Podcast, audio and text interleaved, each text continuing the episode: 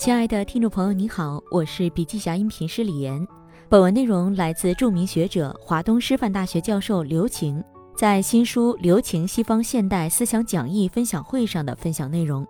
音频为部分精彩观点节选，想要了解更多细节，还请阅读原文。本期音频还可以在喜马拉雅、懒人听书、蜻蜓、乐听、三十六课、荔枝等平台收听，搜索“笔记侠”即可。有用概念基于人的生物性生存及基本生存需求。人类在漫长的演化过程中，大多数时候只关注那些与基本生存有关系的事物，因为那些是最直接的、明显的和有用的。很早就有哲学家指出，人与动物既有相同之处，又有区别之地。普通人不会在乎这些区别，而君子则会强调并保持这些区别。这是人与生俱来反思的意识和能力。通俗的讲，我们不仅要做事儿，还要思考应该如何做事儿。这是一个人内在的精神结构。但是，这样的精神结构并不是自觉的，也不是能够充分发展的。没有遇到问题的时候，我们不会特别明确反思自己的生活。在生活中确实遇到问题了，通常我们也只是就事论事的把事情解决。而当现存的求解方式不足以回答我们的困惑、焦虑、不满时，我们就进入到哲学思考的阶段。无用的问题这时却变成重要的了，因为人的生活需要这样的意义感。现代社会由理性塑造，而理性是生而有之的。但是我们生活在一个局部当中，理性并不是一个全面的理性，它仅仅是工具理性，针对确定的目标。计算成本和收益，找到最优化的手段，这是我们所说的工具理性。目标本身也需要理性来思考和论证，价值判断要有标准，要有参照，而参照是传统的，高于我们的神圣存在提供的。当传统不再理所当然时，我们不仅要做价值判断，还要确立一个价值参照、价值标准，这是极大的困难。那么，关乎人生的意义，要追求什么样的生活，以及我是谁的问题，就值得我们去思考。《自我本质》这本书提过一个关于我是谁的说法：你并不是你以为的自己，也不是别人眼中的自己，而是你以为别人眼中的自己。即你经常在想别人怎么想你，别人怎么看待你，你以为别人看待你的观点构成了你自己很重要的部分。自我的构成是自己的主观想法和你想象的别人对你的想法的综合产物。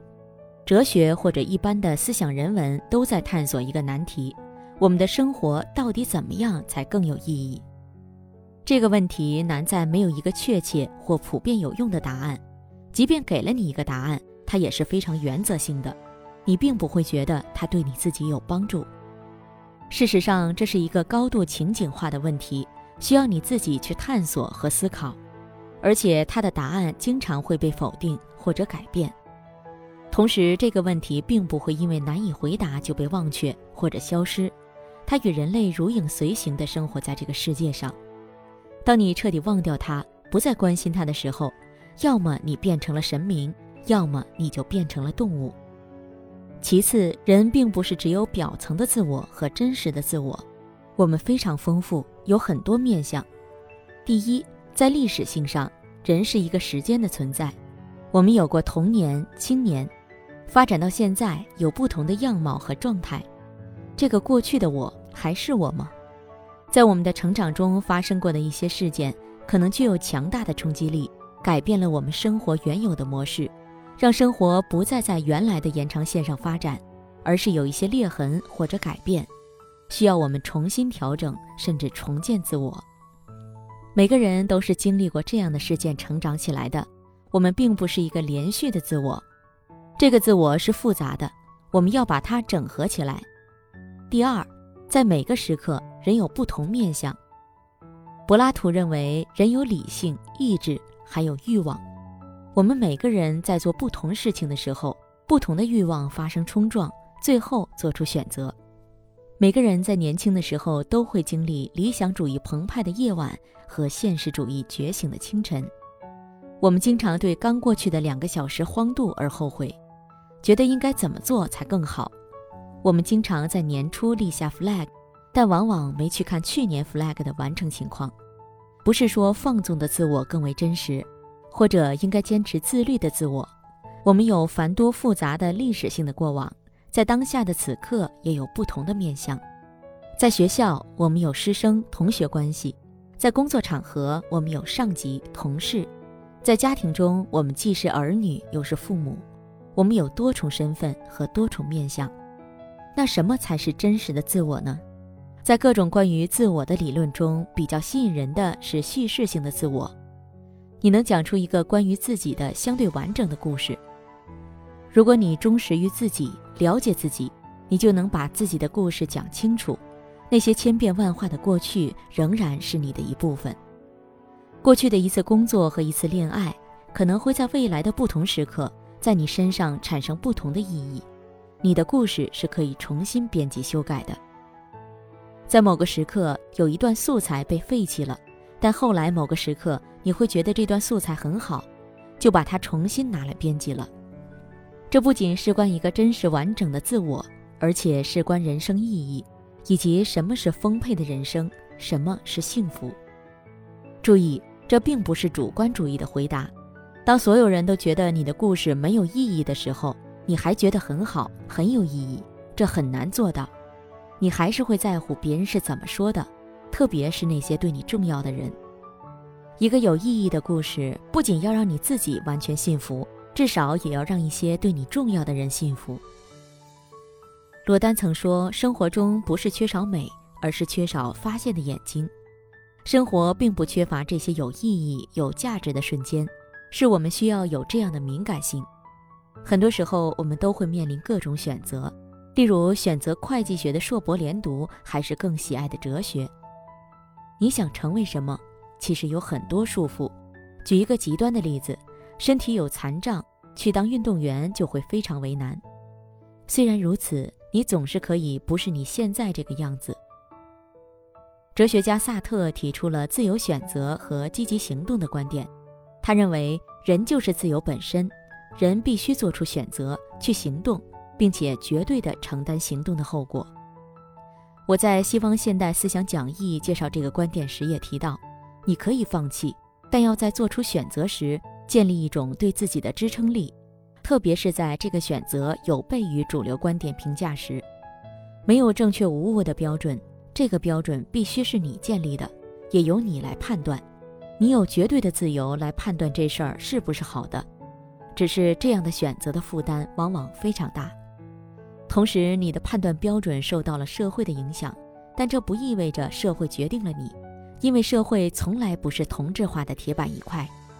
这样的问题不在于它不是真的不可能，关键是你自己有没有清醒的判断，有没有足够的力量来支撑在别人看来不合时宜的，甚至是不明智的选择。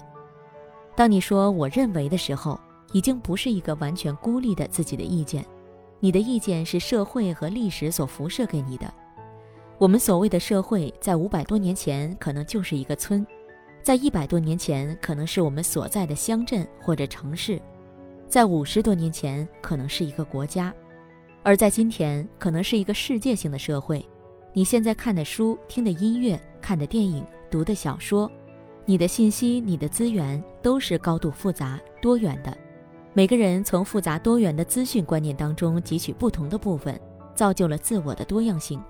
但这不意味着我的某些想法是无中生有、独创的。没有人有办法独创一个自我。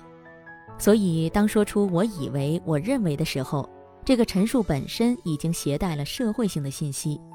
虽然我是用我这个单数第一人称来表达的，它总是隐含着一个复数的第一人称“我们”。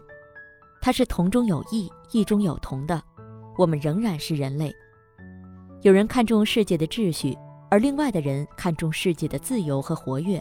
大家有不同的价值偏好，我们可以相互理解，还可以争论自由更重要还是秩序更重要，或者在何种情况下自由更重要，在什么情况下秩序要优先。例如，面对全球疫情传播的冲击，大多数人都会认为秩序具有重要的优先性。但有些人会有一些非人类的思考，他的思考不能构成社会价值中的一种价值。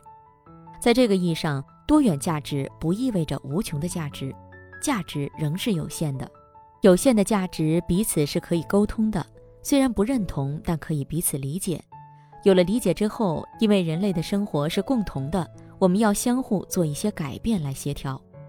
即便大家都有自己主观的观念，人类也还是要生活在一起。首先要看到每个主观背后都有一定的共通性。其次，当共通性揭示出来的时候，我们可以更自觉和明确地相互沟通，即使有竞争、争执，甚至有战争、有冲突，最后我们可以形成一个好的局面。在相互尊重、平等的基础上求同存异，这是我们的理想。总之，我觉得这需要一个社会，大家一起来努力。我们需要一群人用温和与商议的方式来应对现在的不满、不公等等问题。我们这一代年轻人能做的是，让大家要有这样一个意识：兼济天下，无论穷还是富，这都是我们努力的方向。谢谢大家。